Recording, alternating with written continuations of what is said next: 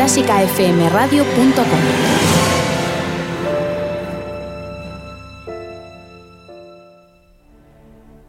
Fila 1 con Ana Laura Iglesias.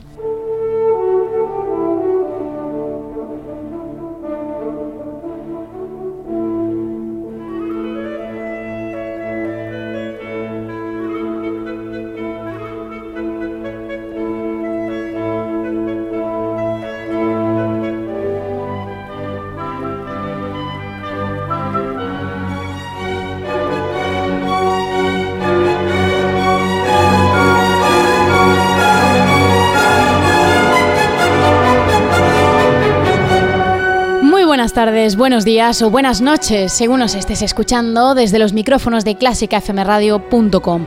Estás escuchando Fila 1, el auditorio de conciertos a la carta de esta marca donde tenemos preparado otro concierto inolvidable un miércoles más. Bienvenido, bienvenida a Fila 1.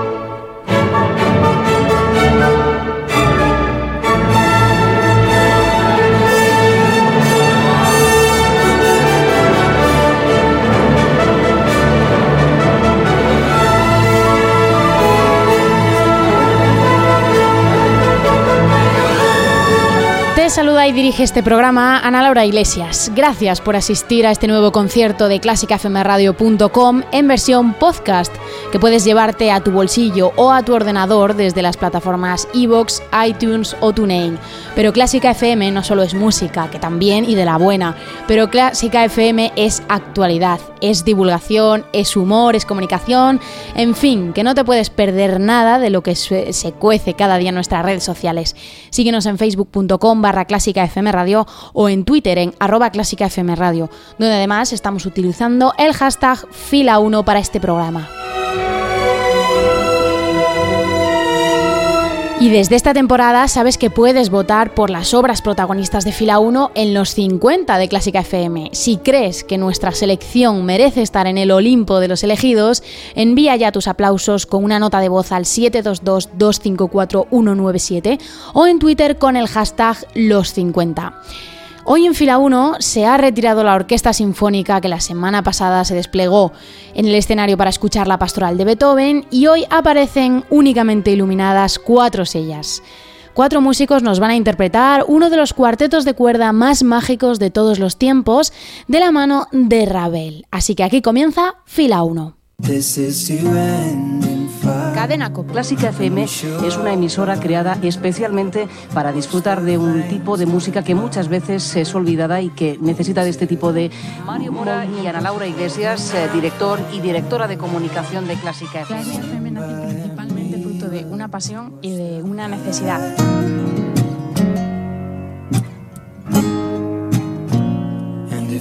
Radio Nacional de España. A ver, Ana Laura Iglesias, cuéntanos, ¿qué es esto de Clásica FM? Pues exactamente lo que ha descrito Mario. Es un proyecto en el que lo que queremos hacer es difundir la música clásica, darla a conocer entre el mayor número de personas posibles, llegar a toda esa gente que todavía no sabe que la música clásica es algo que realmente podría interesarle mucho, que podría Clásica FM. Así que adelante, eh, Clásica FM, eh, Mario Mora es su director y su directora de comunicaciones es Ana Laura Iglesias, una radio clásica hecha por profesionales eh, y con enfoque. ¿Cómo habéis dicho que se llama esta, esta Clásica FM Radio. ¿Y cuándo empieza la próxima temporada? El 3 de octubre. Clásica FM Radio, la radio de la que hablan otras radios.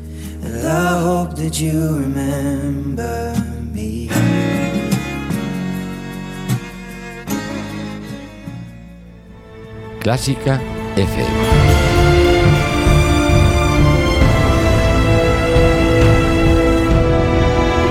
Fila 1 de clásicafmradio.com, la mejor música del mundo a la carta. Sabes que nos gusta trazar en paralelo al concierto una imagen que acompañe a la música, ¿verdad? Bien, pues hoy la imagen tiene mil colores, mil formas y texturas.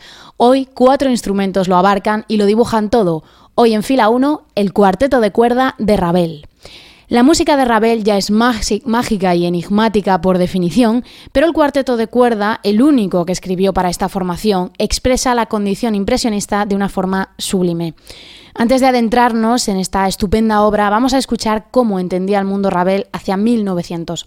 Aún no había compuesto nada para orquesta, la música de cámara apenas la había rozado en una obra inédita que escucharemos enseguida, y el centro de su universo era el piano describir sus impresiones en las 88 teclas buscando siempre nuevas sonoridades ligeras y efectistas que le dan al piano un sonido transparente y completamente nuevo.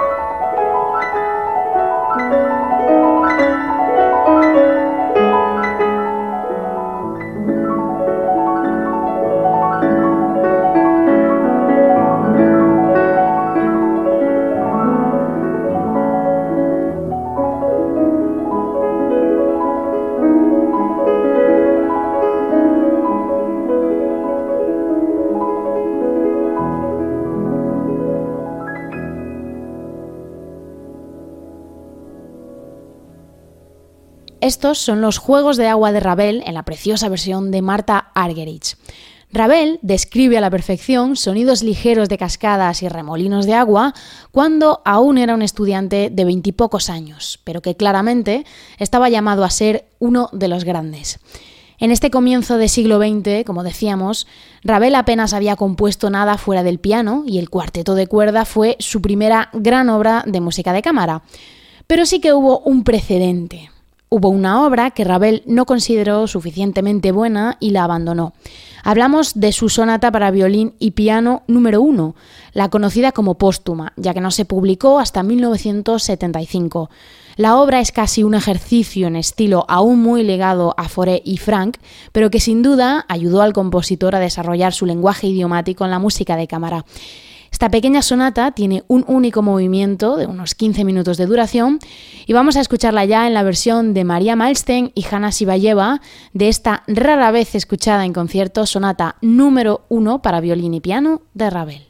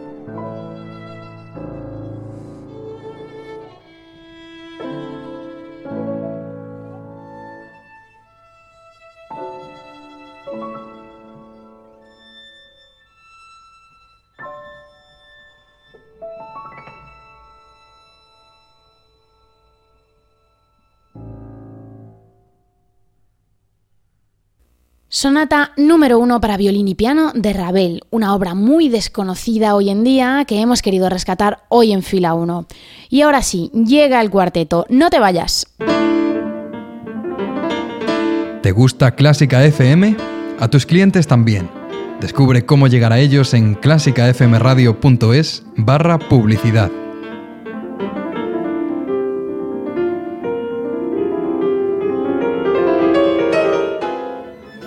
Clásica FM. Algo que no te esperas. Seguimos en fila 1 de clásicafmradio.com. Se colocan ya las cuatro sillas en el escenario y llega la obra protagonista de este concierto, el cuarteto de Ravel. Escrito entre 1902 y 1903, Ravel era entonces un estudiante de 28 años que dedicó su primer cuarteto a su profesor Gabriel Fauré.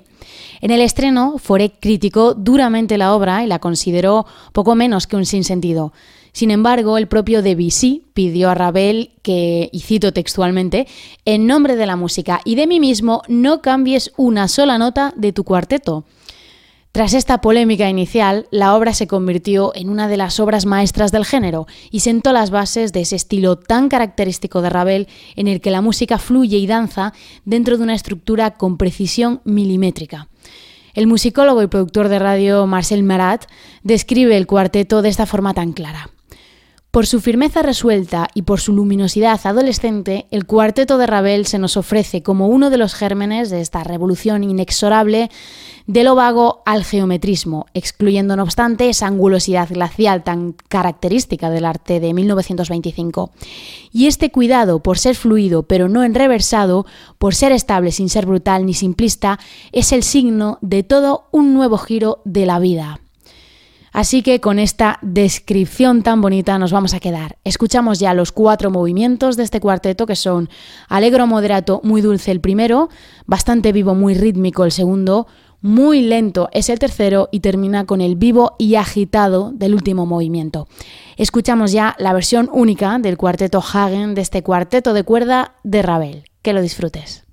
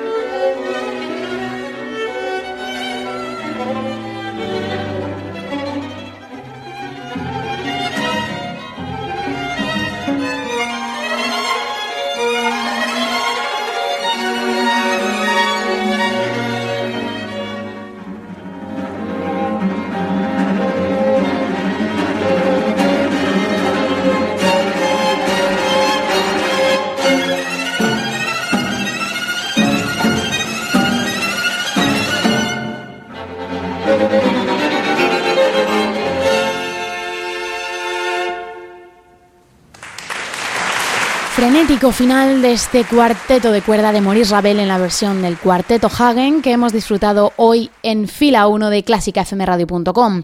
Nos vemos dentro de siete días en un nuevo concierto de fila 1 y mientras tanto no te pierdas ninguno de los programas de Clásica FM en nuestra web clásicafmradio.com. Un saludo de Ana Laura Iglesias y nos vemos en el próximo concierto. Adiós.